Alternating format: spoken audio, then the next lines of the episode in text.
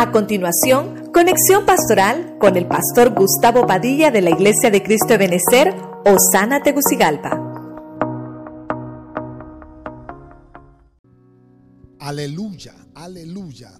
Que Dios me los bendiga, mis hermanos, nuevamente. Hoy estamos nuevamente con gozo, con regocijo en nuestro corazón, porque Dios nos da un día más para poderles trasladar el mensaje que viene de parte del Señor.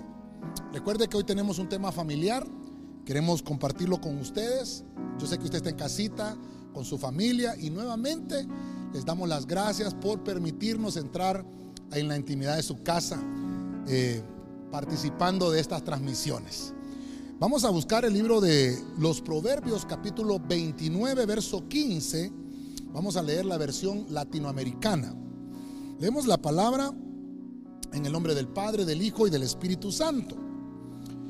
Los azotes y las correcciones llevan a la sabiduría. El niño que lo dejan hacer todo será vergüenza de su madre. Tremenda palabra esta, tremenda palabra. Estaba meditando en esto y el versículo de Proverbios, hermanos, recuerde que Salomón se dedicó a escribir lo que obviamente en su sabiduría entregada de parte de Dios pudo aprender. Y entre la revelación que Salomón obtuvo, dicen los azotes llevan a la sabiduría. Pero queremos verlo en una, en una temática familiar. Y el tema lleva por nombre los azotes familiares. Así que queremos desarrollarlo, eh, extraer la, la enseñanza para nuestras familias y que podamos al final todos entrar en oración y pedirle a nuestro Creador que venga sobre nosotros su misericordia y nos ayude para que nuestras familias estén siempre en la presencia del Señor. Oramos, Padre eterno, en el nombre de Jesucristo te damos gracias porque nos permites atesorar este, este tremendo rema de tu palabra en nuestros corazones. Te pedimos que nos hables por tu espíritu. Usa mi boca, usa mi lengua. Mis pensamientos sean los tuyos para que tu palabra se hable con libertad y podamos extraer la bendición para nosotros. Bendice cada familia, en cada hogar, Señor, cada matrimonio, tu presencia, Señor, pueda hacer los cambios necesarios para que podamos, Señor, vivir en paz y tranquilamente. Gracias Señor, en el nombre de Jesucristo. Amén y amén. La palabra azote, que es la que vamos a estar tratando de desarrollar como tema familiar, es una palabra, hermano, que en el hebreo se dice, se dice naká. Es una palabra bien interesante. El azote significa cuando alguien está siendo abatido, cuando alguien está siendo azotado, valga la redundancia, ¿verdad? Cuando hay un castigo, cuando alguien, hermano, está siendo conquistado, eso dice la Biblia. Es cuando alguien, hermano, es derribado para que tome control otro. Fíjese usted, hay muchas, hay muchas acepciones acerca de esta palabra azote. En la Biblia, hermano, encontramos un sinnúmero de acepciones de esta palabra. No voy a tratar de, ver algunos otros eh, temáticas del azote, porque Jesucristo fue azotado antes de llegar a la cruz. Eh, a Pablo lo azotaron, dice la Biblia que recibió 40 menos 1 de los azotes, que era una, una ley romana que había en aquel momento. A Pedro lo azotaron. Eh, usted puede leer a lo largo de la Biblia cuántos cristianos tuvieron este tipo de, de azotes, pero me quiero enfocar específicamente en los azotes de la familia.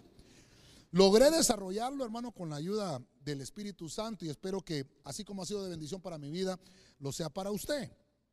Quiero ver el primer azote. Vamos a irnos nuevamente al libro de los Proverbios, capítulo 23, verso 13, en la Biblia al día. Escuchen lo que dice. No dejes de disciplinar al joven que de unos cuantos azotes no se morirá. Verso 14. Dale unos buenos azotes y así lo librarás del sepulcro. Usted que está en casita, hermano, y ahí tiene a sus hijos, a los jóvenes, a los adolescentes, dígales, decía amén, decía amén. Vamos a empezar a desarrollar entonces la temática. El primer punto que quiero ver con usted lleva por nombre el primer azote. El primer azote se llama el azote de la disciplina. Mire, aquí vamos a, salir bien arregladitos hoy todos, hermanos, porque yo estaba tratando de, de desarrollar esto, hermano, y para mí fue una riqueza muy interesante. Vemos, hermano, en el primer versículo que leímos que dice que cuando un niño no es azotado, obviamente porque ha hecho algo malo, ese niño va a ser una vergüenza para los padres. Pero para poder desarrollar el azote que se tiene que aplicar en la familia, este azote de la disciplina es la aplicación, oiga esto, aplicar enseñanza. O sea que los temas familiares, hermano, tienen que ir acompañados de enseñanza. Entonces, entonces, mire, vamos con esto porque yo sé que hay mucho que hablar y, quiero tratar de ordenar los pensamientos que, tengo en mi mente. Que Dios me ayude con esto. Pero el azote de la disciplina no es un invento tampoco, hermano, para poder amedrentar a los jóvenes. La disciplina, hermano, a tiempo es medicina. Si nosotros no disciplinamos a nuestros hijos, van a ser vergüenza para nosotros. Entonces es donde surge aquella palabra de que un niño crece malcriado. ¿Por qué? Porque tuvo una crianza mala. Por eso es malcriado, una crianza mala. Lo que me llama la atención que esta Biblia al día da un detalle de unos cuantos azotes. Quiero que vea usted aquí, no se morirá. No es, hermano, que vamos a tener violencia con nuestros hijos. Dice de unos cuantos azotes. Entonces debe de existir un límite, debe de existir un, hermano, un, un reglamento, por decirlo de alguna forma. La disciplina es que usted, hermano, aplica la enseñanza. O sea, tuvo que haberle enseñado antes de disciplinarlo. Usted no puede disciplinar con azotes a sus hijos si primero no les enseñó. Y eso mismo, hermano, déjeme tomarlo como pastor. No podemos aplicarle disciplina a un hermano o a una hermana si primero no ha habido enseñanza. Bueno, en este lugar, gracias al Señor que tenemos enseñanza hasta, hasta de sobra. Pero lo que le quiero mostrar es que, ¿qué es la disciplina? La disciplina, hermano, la podemos ver eh, con, los, con las fuerzas militares, con las fuerzas policiales, bueno, en estos días que estamos en el mes de la patria, bueno, el mes de las Fuerzas Armadas que le dicen algunos, Día del Soldado, bueno, tantas cosas que estamos viendo. ¿Qué podemos ver de esto, de la disciplina? Los policías, los militares, tienen una disciplina interesante. Ellos, hermano, desfilan o, o hermano, marchan todos al mismo tiempo, al mismo pie, un, dos, un, dos. E, esa es disciplina. Hermano, ellos no se dejan crecer el pelo, mire qué terrible. Ellos andan corte militar, corte de varón.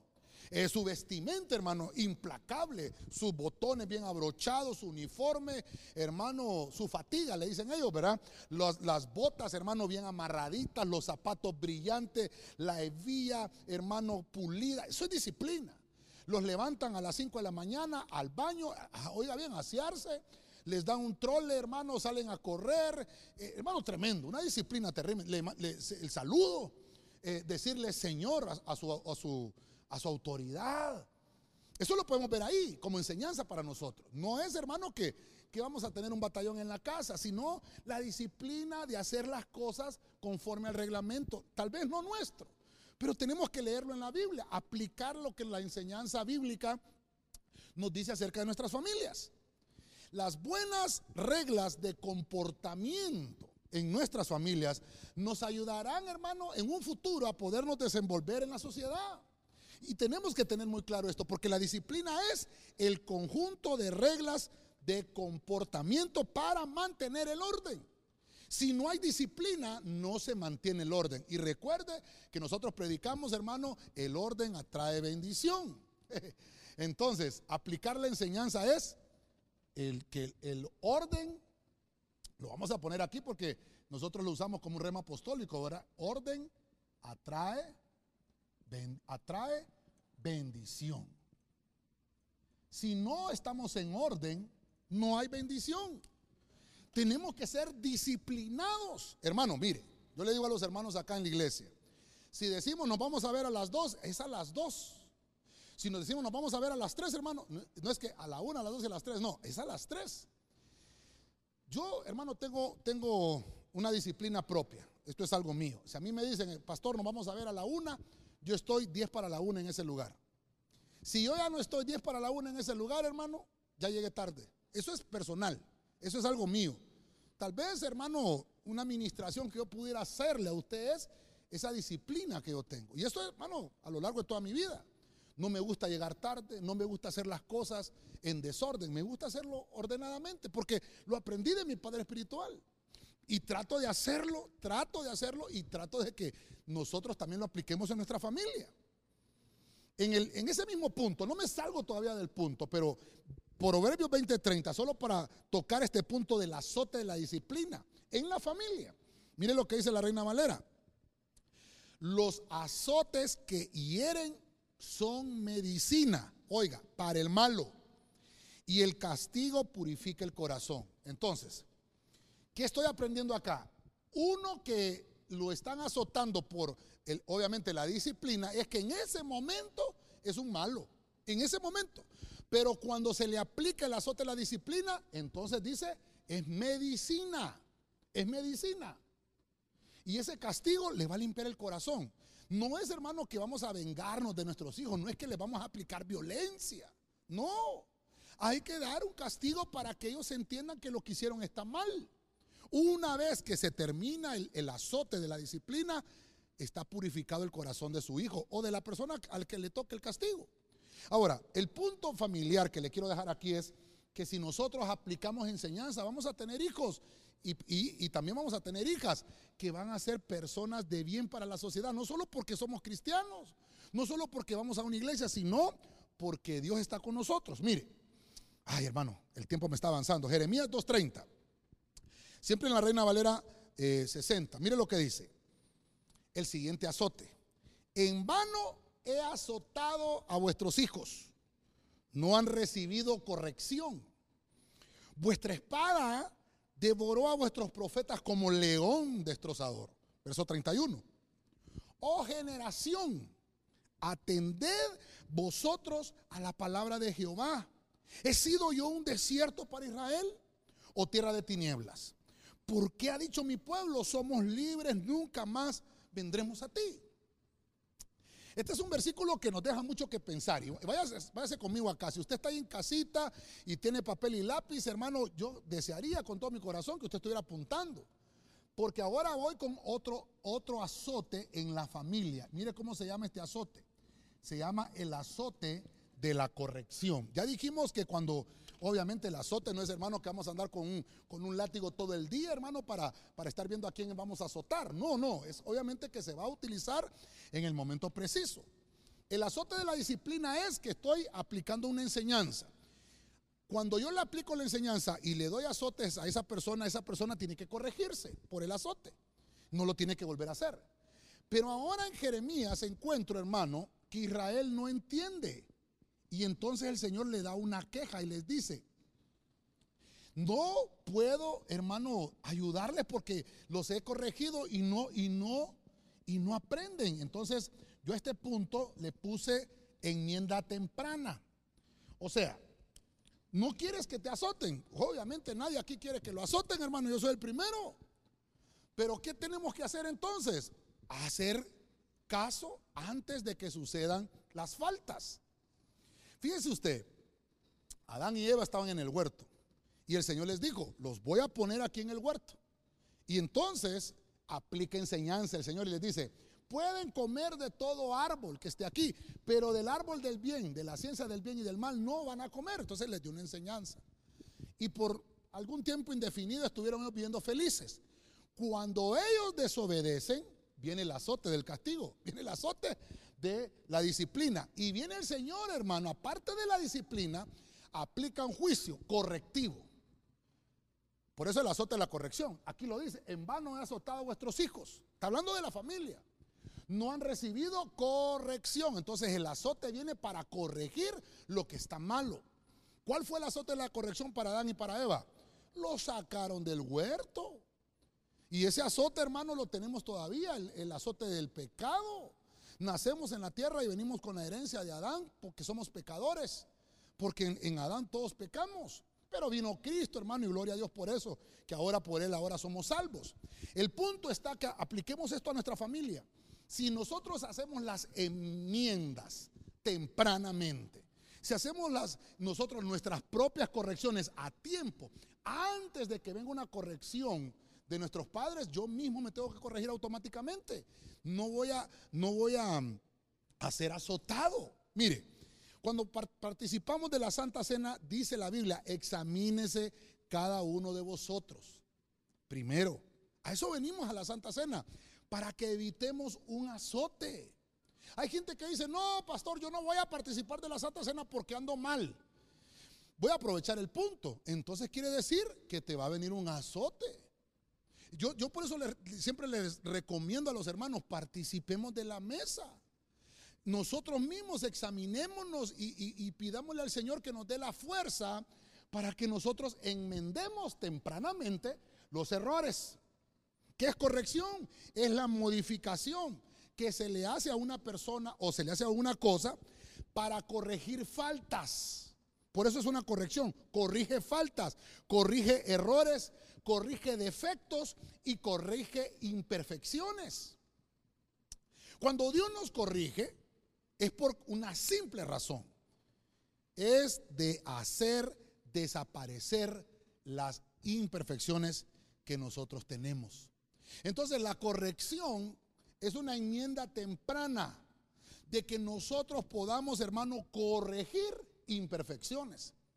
Mire, corrección, enmienda temprana. Entonces, corregir imperfecciones. Aquí, hermano, yo creo que de perfecto tal vez solo el nombre, ¿verdad, hermano? Pero solo me ayudan si estoy escribiendo bien corregir. ¿Sí? Me ayudan, ¿verdad? Corregir. No sé si me va a caber acá. Imperfecciones. Bueno, ahí, ahí más o menos. Corregir imperfecciones. Todos tenemos imperfecciones. Todos necesitamos control de calidad. Todos. Aquí no vengo a decirle, hermano, yo soy el perfecto y ustedes. No, no, no. Aquí todos estamos metidos en el mismo saco.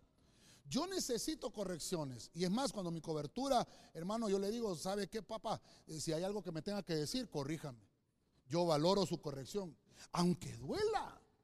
Pero yo sé que me va a hacer una mejor persona, tanto para el Señor, espiritualmente hablando, como una persona para la sociedad.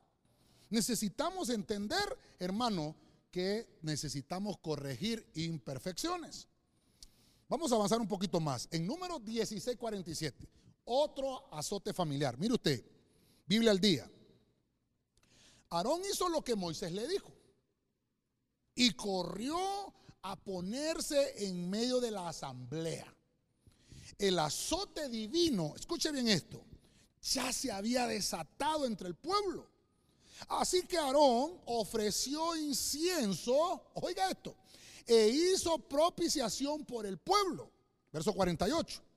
Se puso entre los vivos y los muertos. Y así detuvo la mortandad. Este tercer punto es interesantísimo, hermano. Porque ahora, este es, un, este es un azote que viene de parte del cielo. Este azote yo le puse el azote por causa de la rebelión. Entonces mire usted lo que sucede acá. Acá, hermano, es una historia bien terrible. Es una historia que podemos encontrar que había unas familias, habían familias que no estaban bajo sujeción. Entonces vino un azote. Y, como el tema es azote familiar, ¿sabe, ¿sabe de qué familia estamos hablando? Estamos hablando de tres familias. La familia de Datán, de Abirán y de Coré. Vino un azote divino. ¿Sabe por qué, hermano? Porque no se quisieron sujetar a la autoridad que Dios había delegado. Quiero que me soporte esto. Y tal vez ahí en casita diga, no me molesto, pastor. Pero a veces, hermano, tenemos rebeldía en la sangre. La traemos, eh, hermano, heredada de nuestros padres, qué sé yo, de tantas, tantas cosas que pueden haber que a veces es difícil entender por qué una persona es tan rebelde. Pueden pasar muchas cosas, hay muchos elementos. Por eso es que una persona que tiene este vicio de la rebeldía tiene que tener una administración eh, tremenda y, una, administración exhaustiva. Fíjense usted, quiero, quiero tal vez mostrarle el punto de vista eh, pastoral. El azote divino dice, usted puede leer en su casita todo el capítulo 16, pero el, el verso 47, ya, ya la tierra, hermano, se había tragado a estas familias rebeldes, a Datán, Abirán y Coré. Ya se las había tragado, porque ellos estaban, hermanos, rebelándose contra su autoridad, contra Aarón y contra Moisés. Recuerde que Moisés cubría a Aarón y Aarón cubría al pueblo. Pero en esta ocasión, en este pasaje específicamente, quiero tomar a Aarón como la figura de Cristo. Aarón es la figura de Cristo. Aarón se pone, dice la Biblia acá, entre los muertos y los vivos. Verso 48. Cuando Aarón, hermano, hace esto, dice que se detuvo la mortandad. Se detuvo la plaga, dice en otras versiones. Vino un azote, algo que tenían que destruir el Señor. Hermano, mire, mire, mire, hermano. La rebeldía es una área que tenemos que tener bien ministrada. La rebeldía tenemos que erradicarla, hermano, de nosotros. Tenemos que erradicarla de la, de la familia y tenemos que erradicarla de la, de la iglesia. ¿Cuándo es la edad de los jóvenes que están rebeldes? A los 13 años. Cuando ellos llegan a los 13 años, hermano, empieza la rebeldía en ellos. Depende de la enseñanza que nosotros le dimos, si no va a ser un dolor de cabeza. Un joven que empieza en la etapa de la adolescencia a los 13 a desarrollarse, si no tuvo una buena enseñanza, va a ser un dolor de cabeza para la familia. Estamos hablando de los azotes familiares.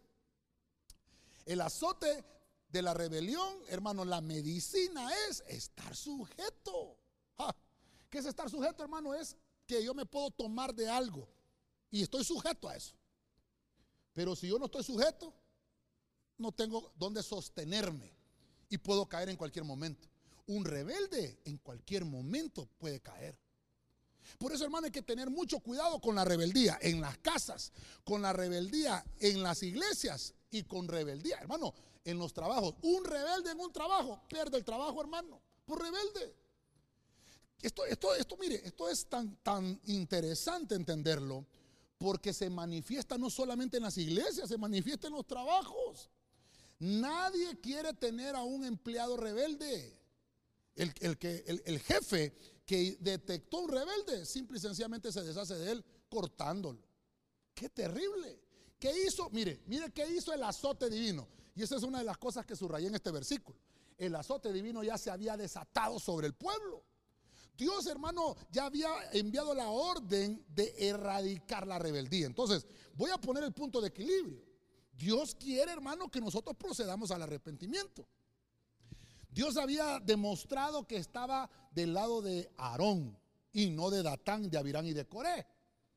Pero como se había desatado el azote, mire usted, hermano, la vez pasada estudiamos que el Señor tiene una potencia tremenda y es un río impetuoso cuando el Señor castiga la rebeldía. Y en esta ocasión dice que el azote ya se había desatado, hermano, mire qué tremendo. ¿Y qué tuvo, qué tuvo que hacer? Moisés le dice a Aarón, ponte en medio de los vivos y de los que ya habían muerto por causa de la rebeldía. Y cuando Aarón se pone, él es el sacerdote, él es la autoridad reconocida, entonces la plaga se detuvo. Eh, mire qué interesante. La rebelión provoca plagas. No estoy diciendo que el coronavirus o el COVID-19 ahorita es porque estamos rebeldes y por eso estamos así. No, no, no. Este coronavirus, eh, hermano, fue el hombre que lo produjo. Este coronavirus, ahí están las noticias diciendo que la nación más rica en estos momentos es China, porque supo aprovechar la situación del, del coronavirus para hacerse millonario. Por eso se llama un tema escatológico. El punto que le quiero mostrar es que hay plagas que son causadas por el hombre, hay plagas que vienen por el enemigo, pero hay plagas que son provocadas de parte del cielo. En esta ocasión el cielo provocó la erradicación de la rebeldía. Aarón, como sombra y figura del Cristo, como sombra y figura del Mesías que iba a venir, que tenía que ser el parteaguas de ponerse entre el Antiguo y el Nuevo Testamento, en medio de la cruz, hermano, un antes y un después, para pararse en medio de los muertos y en medio de los vivos, para detener las plagas. Dice Colosenses 2.14 que nuestro Señor anuló el acta de los decretos que había contra nosotros. Cristo no quiere que sigamos en rebeldía. Si me estás escuchando, joven que me estás oyendo, y tú sabes que le está haciendo problema a tus padres, hoy es el día que puedas entregarle tu vida a Cristo. Arrepentirte de lo mal que has, te has comportado con tus hijos. Hermano, qué terrible, qué terrible que en un hogar, un hijo que se ha portado rebelde toda su vida y llegue a perder a uno de sus padres. Ya muerto no vas a poder solucionar. Es vivo que puedes solucionar. Tú tienes vivo a tu papá, tienes vivo a tu mamá y sabes que te has portado mal con ellos. El azote familiar de la rebelión. Hermano, Dios va a mandar su, recompensa. Porque Dios, hermano, ya, ya hemos leído que Dios castiga al que toma por hijo, lo disciplina. Dios tiene que corregirnos porque Él no quiere hijos rebeldes, Él quiere hijos obedientes. Nosotros tenemos que ministrar esto en nuestros hogares. Pero quiere decir que nosotros tenemos que ser obedientes. No puede ser que yo soy rebelde y quiera yo a mis hijos que sean obedientes. Si yo como padre practico la rebeldía, mis hijos van a ser rebeldes. La rebelión, hermano, es el levantamiento que hace una persona contra la autoridad. Puede ser, hermano, contra, contra gobiernos, contra pastores, contra ministros, qué sé yo. Dicen que la rebeldía es aquel que trama proyectos a fin de derrocar o destruir a su autoridad. Esa es rebeldía. Por eso es que Romanos capítulo 13 dice, sométase pues toda persona a las autoridades superiores porque todos han sido puestos por parte de Dios. Hay una epidemia, hermano, con la cual hemos peleado desde que Adán y Eva pecaron y se llama la epidemia del pecado. Es, una epidemia que, hermano, todo el mundo piensa en los virus y, y en todo lo que está sucediendo. Pero tenemos que entender también que el pecado es una epidemia. La epidemia del pecado en el mundo, solo Jesucristo puede detenerla y eliminarla. A través de la cruz la eliminó el Señor. Tenemos que darle gracias al Señor de que esa epidemia del pecado tiene una cura venir a Cristo. Cristo tiene la cura de la, de la epidemia del pecado. Así que hijo que me estás oyendo, joven que me estás oyendo, jovencita que me estás escuchando, si tienes problemas con la rebelión, sujétate. ¿A quién? A tus padres. No te levantes contra la autoridad. Hemos obtenido redención por la sangre de Cristo. Entonces, bueno, aquí ya me corrigieron, ¿verdad? Dios santo, lo vamos a arreglar bonito acá para que, para que quede bonito. Sí, hombre, le puse una letra de más. Bueno, corregir, ¿verdad? Ok, entonces la rebelión es que yo estoy sujeto. La rebelión, hermano, se vence con sujeción. La, rebelión es, hermano, reconocer. ¿Cómo, cómo venzo ese, ese, ese, ese, ese azote? Reconocer autoridad. Sencillo. A veces, hermano, no estamos de acuerdo con los que están de autoridad sobre nosotros. Pero debemos entender que Dios, hermano, toda la autoridad, Él la tiene para poner a quien Él le plazca. Debemos de entender eso, para empezar. Y debemos de orar por nuestras autoridades, tanto eclesiales como, como por nuestros padres, porque nuestros padres son las autoridades en la casa. Tú no puedes actuar si tus padres no te han dado permiso. Hijo que me estás oyendo, no importa que tengas bigote, pero si vives en la casa de tu papá y de tu mamá, tienes que obedecer lo que ellos te dicen. Los horarios los ponen ellos. Ay, pastor, ya no me gustó ese punto. Bueno, entonces pasemos al siguiente azote. En el, libro del Evangelio según Marcos, capítulo 5, verso 29, Reina Valera 1960. Y enseguida la fuente de su sangre se secó y sintió en el cuerpo que estaba sana de aquel azote. Escuche bien esto, verso 30. Luego Jesús, conociendo en sí mismo el poder que había salido de él, volviéndose a la multitud dijo, ¿quién ha tocado mis vestidos? Este punto es muy, muy, muy lindo, muy hermoso. ¿Por qué, pastor? Porque es la enfermedad. Bueno, porque este azote tiene una solución muy hermosa. Cristo, hermano, Él cargó con nuestras enfermedades. Este azote se llama enfermedad. Mire, ¿cuántos llevamos? El azote de la disciplina, el azote de la corrección, el azote por rebelión y ahora el azote de la enfermedad. Pero la, la buena noticia que le traigo es que este azote es un malestar que tiene solución. Es un malestar curable. Así lo puse. Un malestar curable. Dígame usted aquí quién no se ha enfermado en toda su vida. Todos nos hemos enfermado alguna vez. Algún catarro, qué sé yo, algún resfriado, algo nos ha de verdad. Algo nos ha de verdad. Algún ursuelo, eh, qué sé yo, una espinilla te salió, no sé. Algo te tuvo que haber pasado. Es un malestar. Cuando un cuerpo se siente enfermo, es porque obviamente hay un malestar. La enfermedad es la alteración de un grave funcionamiento, hermano, en el organismo. Puede que en, algunas de las partes del cuerpo, hermano, esté funcionando mal, ya sea interno o externo, esté funcionando mal. Entonces la enfermedad perturba, la enfermedad daña a la persona, tanto en lo moral, fíjese usted, una enfermedad que también puede convertirse en una enfermedad espiritual.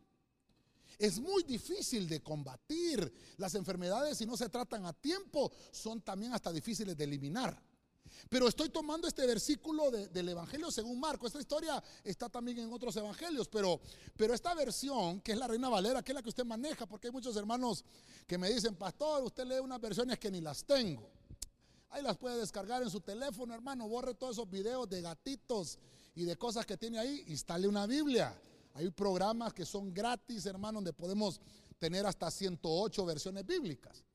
Pero le traje la Biblia Reina Valera, que es la que manejamos la mayoría. Dice que esta mujer se sanó del azote. O sea que este azote se llama el azote de la enfermedad. Es un malestar que tiene cura. Hay alguien que me está oyendo hoy, ahí en casita. Tal vez hay una enfermedad que es familiar, tal vez tiene una, herencia familiar, ancestros, hermanos familiares, te, no te heredaron dinero, sino que te heredaron una enfermedad. Hoy vamos a orar para que sean anulados todas esas enfermedades ancestrales, porque son azotes. Dice la Biblia que esta mujer tuvo un azote por 10 o 12 años, si no mal recuerdo, por 12 años. En el, en el versículo eh, vamos a ver, ahorita estamos en el 29, 529. Quiero que, que suba sus ojitos al 26, la versión del lenguaje sencillo. Dice que esta mujer había gastado en médicos todo el dinero que tenía, pero ellos no habían podido sanarla. Oiga, los médicos no habían podido sanarla, al contrario, le habían causado más daño. Y cada día se ponía más enferma. Quiero poner el equilibrio con este punto que quiero decirle. Bendecimos a los médicos, bendecimos a los doctores, bendecimos las enfermeras, los enfermeros, rescatistas, hasta oramos por ellos, hermanos, que Dios los bendiga. Pero hay unos médicos, hermanos, que son tremendos, terribles. A veces solo se aprovechan de, del dinero de la gente. No quieren ser sinceros con el, con el paciente. Mire, mire lo que dice la Biblia, que esta mujer había gastado en médicos todo el dinero que tenía, ya estaba pobre. Hermano, ya tenía un azote de enfermedad y, y estaba provocando males todavía. Y dice que en vez de ayudarla, hermano, todavía, dice ella, se ponía más enferma. Vuelvo a repetirle, nosotros tenemos varios doctores aquí en la iglesia y los bendecimos, son hermanos que hasta los recomendamos, buenísimos y hermanas también. Pero lo que mejor tienen ellos es que son cristianos. Ellos de por sí estudiaron medicina, ya tienen ese don de la sanidad. Pero qué lindo que también se, abrazaron de lo espiritual, que también pueden tener esa parte para predicarle a sus pacientes si no han conocido a Cristo, de que vengan a los pies de Cristo. Pero estos médicos que dice aquí la Biblia no eran cristianos. Estos médicos se aprovecharon de la fortuna de esta mujer. Esta enfermedad la estaba matando. Hemos hablado en otras ocasiones, hermano, de esta mujer. Creo que eh, la historia está, narrando eh, cuando, cuando la hija de Jairo muere, se recuerda. Ya lo tocamos en un tema familiar. Pero el punto que quiero extraer hoy, dice la Biblia que había un azote de enfermedad en esta mujer. A veces creemos, hermano, que nuestros problemas o nuestras enfermedades nos alejan del Señor. Esta mujer enferma dijo, me voy a acercar a Dios. Ya fui a buscar la, medicina secular y no me curaron. Y ella, hermano, en vez de pensar diferente a, muchas personas, porque hay muchas personas que piensan que, que, que ya no se van a curar, déjame decirte hoy, Dios es el médico por excelencia, es el médico de médicos, hermano. Jesucristo tiene la solución a tu enfermedad. Jesucristo tiene la salida. No importa de qué padezcas, no importa. Dios te puede sanar. Y te lo digo con toda convicción porque mis ojos han visto a lo largo de 25 años cómo Dios ha sanado cualquier enfermedad. He visto como Dios, hermano. ¿Sabe qué? Una vez fui a orar por una persona. Estaba, hermano, en cuidados intensivos. Creo que he contado este testimonio en otras ocasiones, pero hermano, por, si, si ya escuchó, solo soporteme. Lo voy a decir por los que no me han oído. Fui a orar, hermano, en la unidad de cuidados intensivos por una persona.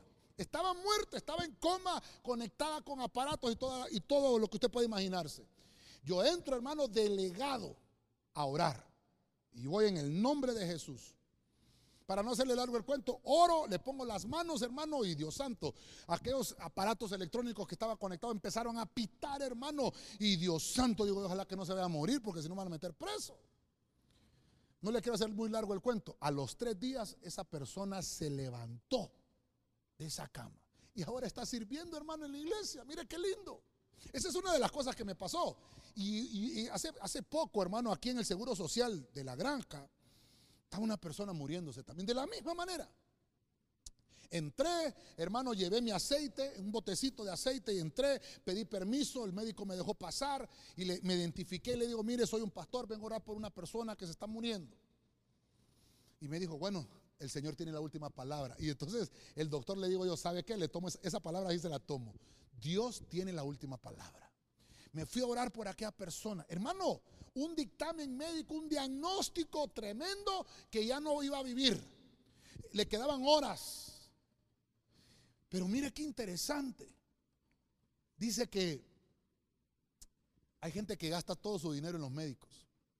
Yo no le estoy diciendo que no gaste. Si usted tiene la posibilidad de hacerlo, hágalo. Pero ¿por qué no buscamos primero al médico de médicos, hermano? Oré por aquella persona y dije, Señor, la salud que porto, esa salud se la ministro.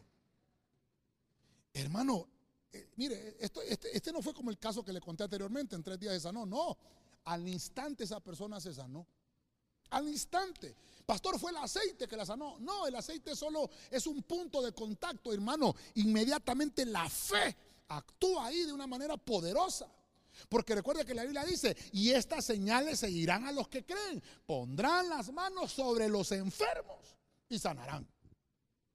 Así que hoy vamos a orar por este azote de la enfermedad. Y si usted está en casita con algún enfermo, va a tomar aceite en sus manos y va a poner sus manos con fe y declaramos eh, desde ya que esos azotes de enfermedad van a ser quitados. A veces creemos que esos problemas nos alejan del Señor, pero el Señor siempre está listo para ayudarnos. Hermano, Dios nos quiere sanos. Dios te quiere sano. Él no te quiere ver enfermo.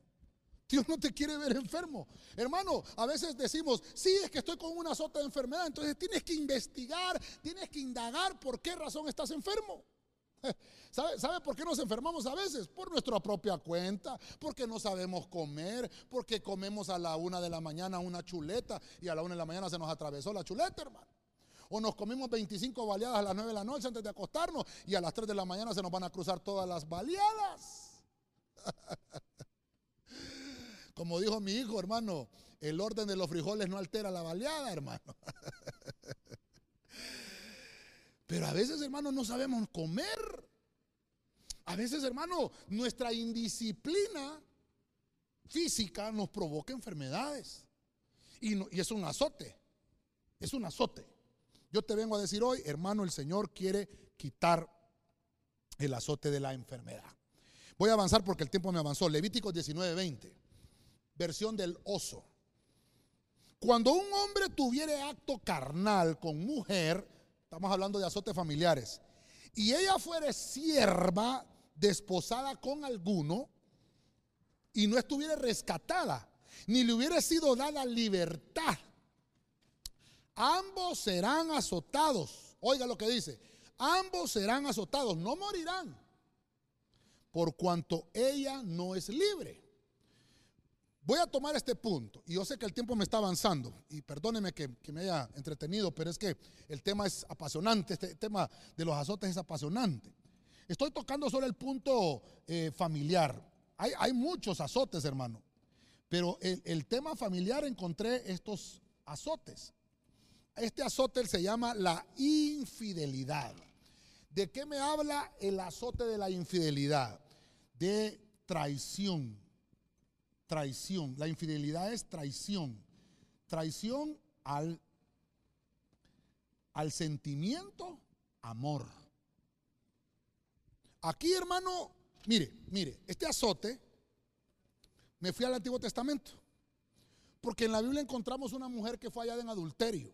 Y dice la Biblia que los fariseos, los saduceos, los, todos los feos, la empezaron a apedrear a aquella mujer. Pero la Biblia encontramos que en Levítico dice que cuando una mujer, eso es lo que dice, perdón, vamos a leerlo acá otra vez. Cuando un hombre tuviera un acto carnal, otras versiones dicen eh, eh, relaciones sexuales con una mujer que ella fuera una sierva que ha sido desposada con algún otro y no estuviera rescatada. Está hablando de cometer una infidelidad sexual, una infidelidad al matrimonio. Los dos tienen que ser azotados. Eso dice la Biblia. Por eso se lo, se lo tengo aquí a, a subrayado. Ambos serán azotados. Me recuerdo esa, historia porque a esta mujer, solo a ella la apedrearon, no la azotaron. ¿Y dónde estaba el, el hombre? No lo llevaron. O sea que ellos estaban mal aplicando eh, lo que Levítico nos enseñaba acerca del azote de la infidelidad. Tienen que ser azotados los dos. En una infidelidad sexual no solamente uno es el culpable, los dos son culpables. Este azote, hermano, es traicionar el amor, el afecto. Obviamente aquí estamos hablando de infidelidad sexual, estamos hablando de infidelidad matrimonial, pero lo podemos trasladar a infidelidades hermano, de relaciones de personas, por ejemplo, de amistad. Cuando hay una, traición a la, a la, amistad, cuando hay una infidelidad, una traición al amor que se tiene de las personas. ¿Qué es la infidelidad? Es la ruptura de una promesa. Esa es la infidelidad. Sencillo. Es cuando ya no hay confianza el uno con el otro. Ahora, mire que, mire qué terrible. Dios, hermano, ha hecho pactos con nosotros y nosotros los rompemos a cada rato. Pero a pesar de nuestras rupturas a los compromisos con el Señor, Dios siempre, hermano, permanece fiel con nosotros. Mire qué lindo es el Señor. Entonces Dios nos enseña a perdonarnos. Yo sé que alguien me está oyendo, sí, pastor, a mí me fueron infiel, sí, pastor, eh, a mí también, y qué sé yo. Amén. Pero Dios te dice, puedes perdonar. Tienes dos caminos, o perdonas o no perdonas. Pero la Biblia te dice, perdona. Ahora, si tú quieres seguir en la relación, ya, ya, cuenta de tu parte, porque también la Biblia en 1 Corintios 7 habla de las infidelidades en el matrimonio. Y dice la Biblia que si uno de los dos fue ofendido con infidelidad, el que fue ofendido puede perdonar a la pareja. No importa si es hombre o varón. Puede perdonar a la pareja y puede seguir con la relación si él quiere, si la persona perdonó. O puede perdonar a la persona y no seguir con ella por este, este, azote, hermano, por la ruptura de la promesa. Entonces, mire, voy a avanzar rapidito porque el tiempo ya me avanzó también. Pero lo importante es que se lo estoy dejando aquí escrito. Romper, romper la promesa. Esto, hermano, esto es, mire, esto era, yo lo estaba estudiando y digo, que bueno, tal vez pudiéramos hacer un congreso virtual, hermano, para hablar de, de la familia, cómo estoy pensando a ver cómo Dios nos ayuda con esto. Pero estaba viendo esto y digo yo, Señor, cuánto material bíblico. Imagínense cuántos mensajes hemos predicado y todavía Señor nos sigue dando palabra y nos sigue hablando cada vez, hermano, que tocamos un tema familiar, es una nueva, una nueva palabra de parte del cielo. Y este tema es, es amplio, solo estoy tratando de, generalizar los azotes, pero cada, cada azote es un tema un tema acerca del azote de la disciplina, un tema acerca de, lo que es la corrección, de lo que es la rebelión, las enfermedades en la familia y ahora la infidelidad. ¿Cuántos hogares tienen el azote de la infidelidad? Tremendo, hermano. ¿Cuántos hermanos aquí como amigos han habido amigos que te han, te han roto la promesa? Que te han faltado a, un, a un lazo de amistad. Y no solamente estamos hablando de infidelidad sexual, sino que te han sido infieles a tu amistad. Las, las, mujeres me pueden decir, hermano, qué terrible cuando son amigas y se rompe el compromiso, la confianza. hermano, eh, aquí hay mucho que decir, mucho que decir, pero igual tengo que avanzar con los siguientes lazos porque tenemos que orar también al final. Mira el siguiente lazo y azote. Génesis 12:10, en la versión traducción viviente. En aquel tiempo, un hambre terrible, oiga lo que dice, azotó la tierra de Canaán y obligó a Abraham a descender a Egipto, donde vivió como extranjero. Voy a avanzar rapidito y tal vez me van ayudando con el piano, por favor. Aquí puede encontrar otro azote. A esto se le llama el azote, le puse por nombre económico. Creo yo que, hemos hablado, eh, creo que hay, algunos tres temas ahí, en el YouTube los tenemos, acerca de, de lo que es la economía, la riqueza en la familia, la sabiduría para las riquezas. Creo que hemos hablado un poquito de esto. Pero voy a tocar solo así, eh, generalmente este azote. Los azotes económicos no son nuevos. Sé que estamos en un tiempo de pandemia, sé que estamos en un tiempo complicado y difícil y la economía está quebrada en muchos hogares. En muchos hogares, muchas familias. Dios te quiere decir algo hoy. Hay un azote económico. Cuando la fuente se seca. No dejes que la fuente se seque. Van a venir azotes, no te estoy diciendo que no van a venir. Yo no sé cuántos han experimentado este tipo de azotes, este tipo de azotes económicos. Yo ya le he contado en algunas otras prédicas cómo, cómo en mi vida, hermano, he atravesado por azotes económicos donde solo he tenido para la tortilla con sal. Y no es bonito estar así. Máxime cuando los demás que son tus amigos te dan la espalda. Cuando aquellos que creías que estaban contigo ya no están contigo. Hay algo muy importante y lo voy a recalcar aquí. Si tú no cuidas tu fuente, el azote va a ser grave. Es una fuente en sequedad. El azote económico sencillo, es una fuente en sequedad. Yo he estado tratando de orar por muchos hermanos en estos tiempos difíciles, muchos hermanos.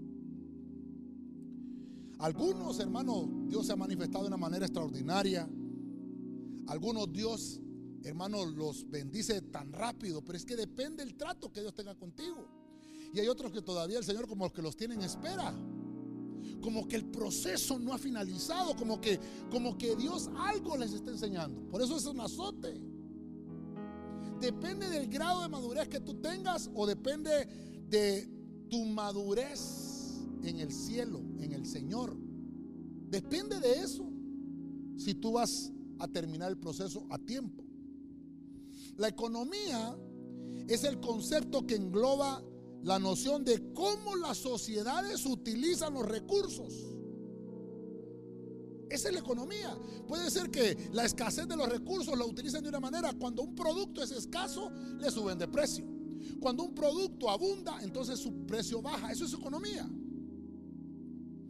Entonces, se, se necesita saber utilizar los recursos. Nuestras fuentes de riqueza provienen, hermano, la fuente de riqueza que usted tiene, yo lo quiero declarar hoy en el nombre de Jesús. La fuente de riqueza nuestra provienen de un tesoro inestimable que Dios abre para sus hijos. Eso lo encontramos en, Deuteronomio capítulo 28. Tú tienes que saber de dónde viene tu fuente de riqueza. Aquí estamos encontrando a Abraham. No le han cambiado el nombre. Solo es Abraham sin H. Y dice que hubo un hambre terrible en la tierra donde Dios le dijo a Abraham que se moviera. Escuche bien esto. Abraham, Dios fue el que le dijo: Tienes que moverte de Ur de los Caldeos y vete a Canaán porque ahí te voy a bendecir. Pero mire usted qué terrible. Abraham obedece y se va a la tierra de Canaán. Y resulta de que llega un hambre. Pero usted no va a ver ahí que Abraham renegó. ¿Sabe qué hizo Abraham? Temporalmente. Temporal. Si usted está escribiendo ahí, ponga temporalmente en mayúsculas y póngalo entre comillas. Se movió. Se fue a Egipto. Porque sabía que no estaba administrando bien sus recursos. Por eso es, aquí hermano, el punto aquí es administrar. Mire, esto tenemos que aprenderlo. Administrar recursos. Oh, hermano. Mire, me voy a administrar con usted. Usted sabe, hermano, que en Tegucigalpa el agua vale oro. Yo sé que me están diciendo amén.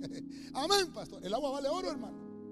Estamos rodeados de montes. Hay siete montes que rodean Tegucigalpa. Hay fuentes de agua extraordinarias. Pero hay un problema con el agua. Yo, vengo de la costa, hermano. mi casa allá en la costa, todo el día hay agua. Y vengo a Tegucigalpa, hermano. Y el agua, hermano, es un problema. ¿Sabe qué he estado haciendo? Me voy a ministrar con usted. Yo sé que la pastora va a decir amén. nos hemos puesto a recoger agua lluvia para lavar los trastes, para lavar la ropa. Y economizamos el recurso del agua, porque vale oro. ¿Qué sucede, hermano? No, no es el problema que somos pobres, no es el problema de que yo, el Señor, no tengo gracia con el Señor no me ha bendecido. No, el punto está que tú eres hijo de Dios y tienes la promesa de que Dios va a abrir sus tesoros para dártelos a ti. El punto está cómo administras los recursos. A veces, hermano, desparramamos. Y dice la Biblia, el que conmigo no recoge, desparrama. Entonces yo te estoy hablando a ti, que te estás quejando porque tienes un azote económico. Ah, pastores, que viera qué problema. No, no, no, no, no, no, no. El problema nosotros a veces lo provocamos. Dice la Biblia que nosotros tenemos una fuente invaluable en el cielo. Es el tesoro de Dios. La Biblia, hermano, en Deuteronomio 28. Tal vez los hermanos que están aquí solo me dan el versículo. Deuteronomio 28, pero no me quiero confundir con el versículo, pero está entre el 1 al 14. Dice la Biblia que Dios va a abrir de su buen tesoro para nosotros si permanecemos en obediencia. Depende cómo administramos. Entonces Abraham supo, mire, no se quejó. Mire, yo le traje dos, dos filminas más, solo soporte. No sé que el tiempo me avanzó, pero tengo que leerle varios versículos más, así rapidito. Génesis 26, 1 y Génesis 41, 54. Un hambre terrible azotó la tierra, lo subrayo porque mire el azote. No solo una vez vino, azotó, la tierra como había ocurrido antes en tiempos de Abraham. Ya aquí no solo dice Abraham, sino Abraham. Escuche. Así que Isaac se trasladó a Gerar, donde vivía Abimelech, rey de los filisteos. Entonces quiere decir que el ancestro, Isaac, hermano, el hijo de Abraham, le sucedió lo mismo que su papá. Pero también, hermano, quiere decir que no había aprendido y tuvo que moverse otra vez. Se movió. Había, en la tierra de él no había recursos. Se fue a la tierra donde habían recursos, pero no se quedó allá. sino que se regresó de nuevo a la tierra donde él estaba. El 41-54, después comenzaron los siete años de hambre, tal como José había predicho. El hambre también azotó a todas las regiones vecinas, pero en todo Egipto había alimento de sobra. ¿Por qué había alimento en Egipto? En los tiempos del faraón. Porque José supo administrar los recursos. Mire, estoy rapidito, rapidito. Otros dos versículos más. Para ver que, hermano, el azote del hambre, hermano, el azote, el azote económico no es, no es que solamente a nosotros nos está pasando. Ya pasaron muchos hombres de Dios y tenemos que aprender de esto. En Génesis 43.1 y 45.6, el hambre seguía azotando la tierra de Canaán. ¿Volvió el hambre? Oiga, el, el 45.6, el hambre que ha azotado la tierra estos dos últimos años durará otros cinco años más y no habrá ni siembra ni ciega. José sabía. Dios le había revelado que iba a venir sequía y que iban a venir condiciones paupérrimas. El punto está, estás aprendiendo a administrar los recursos. El azote económico nos va a afectar cuando nosotros no nos ordenamos. Dios, yo sé que Dios te provee. ¿Cómo administras lo que Dios te da? No, pastores, que mira qué poquito lo que me da Dios. Hermano, Dios te da conforme a tu voluntad. Porque dice la Biblia, el que quiera servirse, sírvase. Dios está dando. ¿Quieres un jarrón pequeño? ¿Quieres un jarrón grande? Depende de ti cómo te quieras servir. No sé si me encontraron el versículo los hermanos. Deuteronomio capítulo 28. ¿No me lo hallaron? Ya lo voy a buscar. Solo quiero terminar con el último azote. Mateo 14, 24. El azote de la adversidad. Estamos hablando de azotes familiares. Nuestras fuentes de riqueza provienen de ese tesoro inestimable. Miren lo que dice la adversidad. Mateo 14, 24, Biblia de las Américas. Pero la barca estaba ya a muchos estadios de tierra y era azotada por las olas, porque el viento era contrario. Verso 25. Y a la cuarta vigilia de la noche, Jesús vino a ellos andando sobre el mar. Voy a terminar rapidito porque ya solo me quedan como tres minutitos, hermano. Mire, este azote, hermano, ¿quién no ha tenido la adversidad? ¿Qué es, qué es adversidad? Pues es, algo que es adverso, ¿verdad? Es algo que es contrario. Es algo, hermano, que se opone a tu caminar. Es cuando, cuando estás avanzando en la vida, pero no avanzas. Quieres avanzar, pero no avanzas. Entonces, el azote de la adversidad es enfrentar. Enfrentar ese combate. Dios santo.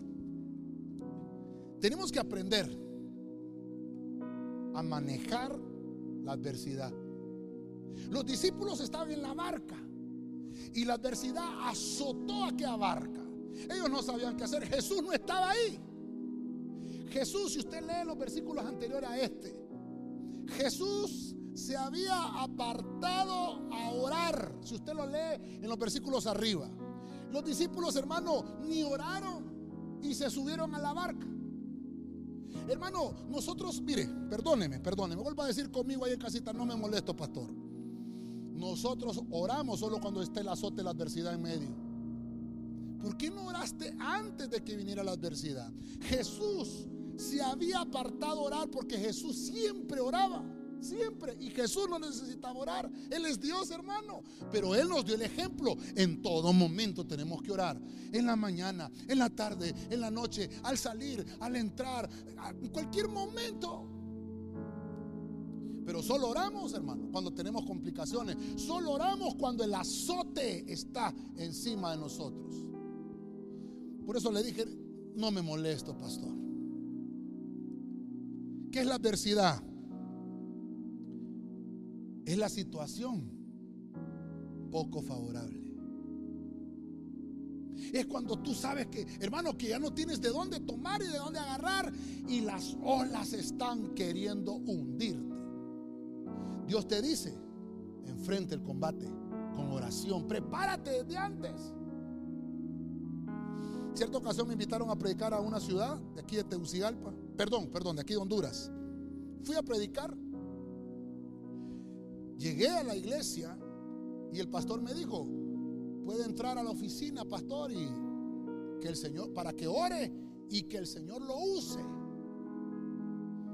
Y hermano, ya, el tiempo nos estaba alcanzando y a mí me gusta estar en alabanza y me gusta estar conectado. Entonces le dije al pastor, discúlpeme pastor, pero ya vengo orado desde mi casa. Ya tuve un tiempo atrás de prepararme, de pedirle el tema al Señor y de venir ahora a decirle, aquí estoy y aquí traigo el tema de parte del Señor, aquí traigo la palabra, porque lo busqué con anticipación. Y, perdóneme, le dije, no me sienta, no me voy a sentir el tono como altivez, sino que la Biblia nos enseña que hay que buscar antes. Qué tremendo. Dios es dueño del tema. Y si Dios quiere cambiarlo, pues entonces que me lo cambie, no hay problema. Él es el dueño del tema. Pero yo ya vengo preparado. Si Él lo quiere cambiar, pues Dios que me lo cambie. ¿Qué pasó con esta situación? Los discípulos no buscaron oración, se fueron de una vez, hermano. Hermano, vas a salir, vas a entrar, vas a hacerlo. Ora, ponte en las manos de Dios. No esperes que la adversidad te azote. Dios puede tomar cualquier camino que a Él le parezca mejor para que nosotros podamos vivir a salvo. Él puede tomar cualquier camino, Él puede hacer lo que Él quiera. Pero nuestra responsabilidad es buscar el camino del cielo. Déjeme buscarle Deuteronomio porque se lo quedé debiendo y disculpe que aquí me surgió en el tema, pero quiero leérselo. No me quiero ir sin leérselo. Deuteronomio capítulo 28. No sé si allá mis hermanos en televisión me puede ayudar. Ay, Señor. Deuteronomio capítulo 28, versículo a versículo ¿ah? No, versículo 12. No sé si me lo pueden poner los hermanos de televisión allá, disculpe que nos moleste. Deuteronomio 28, 12. La versión al día que tengo acá dice, el Señor abrirá los cielos. Oiga lo que dice. Su generoso tesoro para derramar a su debido tiempo la lluvia sobre la tierra y para bendecir todo el trabajo de tus manos. Tú le prestarás a muchas naciones, pero no tomarás prestado de nadie. Tremendo. Ay, pastor, si yo más bien lo que paso pidiendo prestado es a cada rato. El azote de la adversidad es porque a veces no hemos entendido que primero tenemos que buscar el reino de Dios y su justicia y todas las demás cosas luego serán añadidas. Disculpe que me tomé tres minutitos más. Yo sé que usted está en casita. Yo estoy todavía aquí en la iglesia. Me tengo que ir a desinfectar después a la casa. Pero usted está en casita, solo regáleme cinco minutitos más.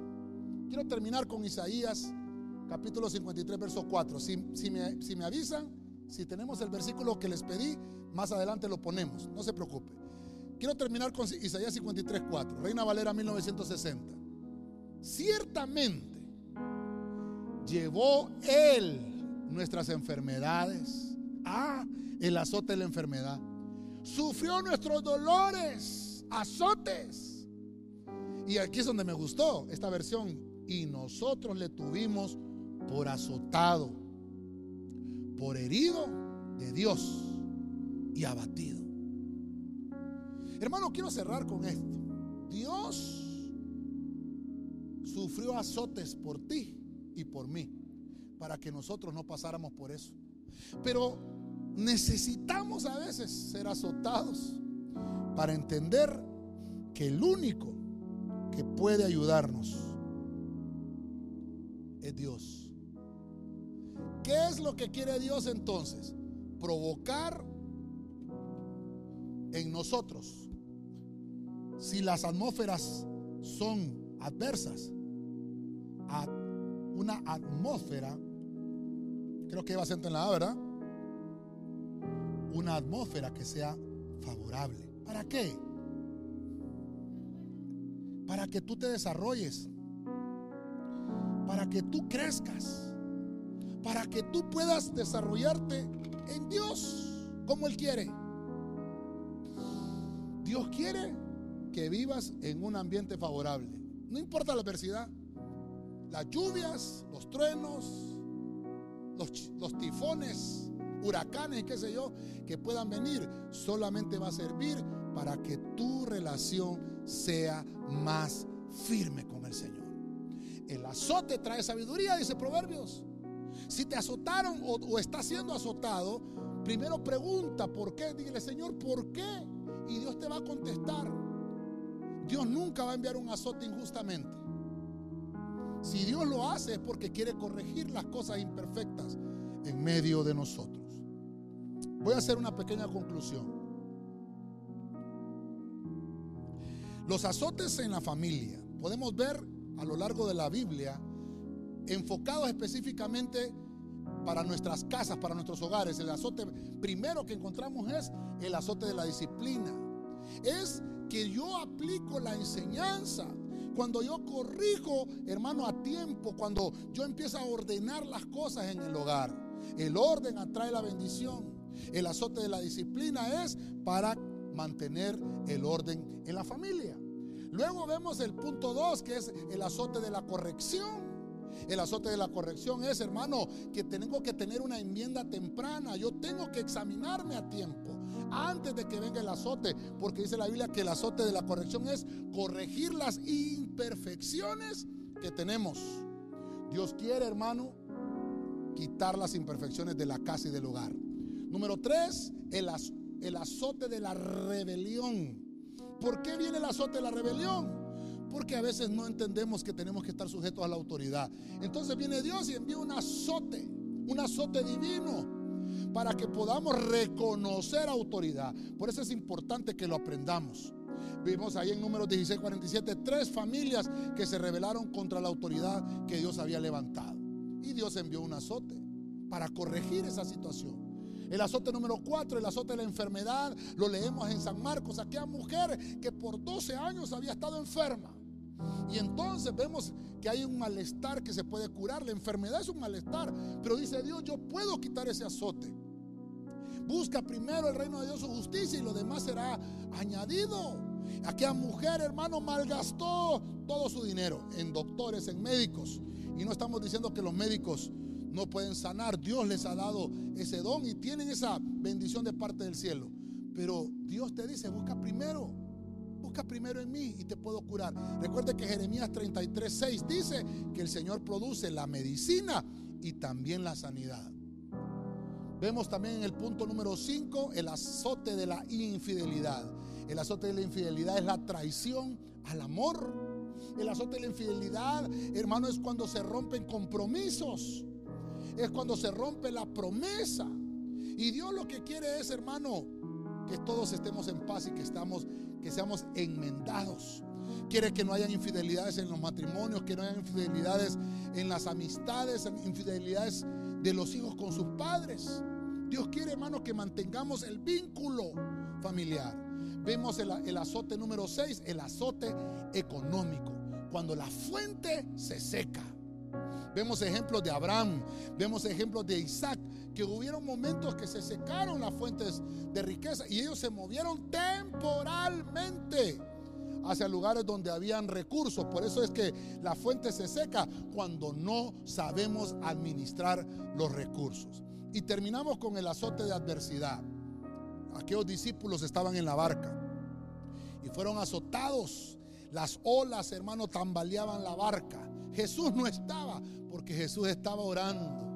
¿Qué nos enseña aquí el Señor? Que tenemos que enfrentar el combate. Tenemos que estar bien orados en todo momento. Que la adversidad, que el azote de la adversidad no nos vaya a encontrar sin haber estado preparados espiritualmente. Nos ayuda que, dice la Biblia, que vamos a tener una atmósfera favorable cuando vayamos a enfrentar la adversidad. Estos fueron los azotes familiares.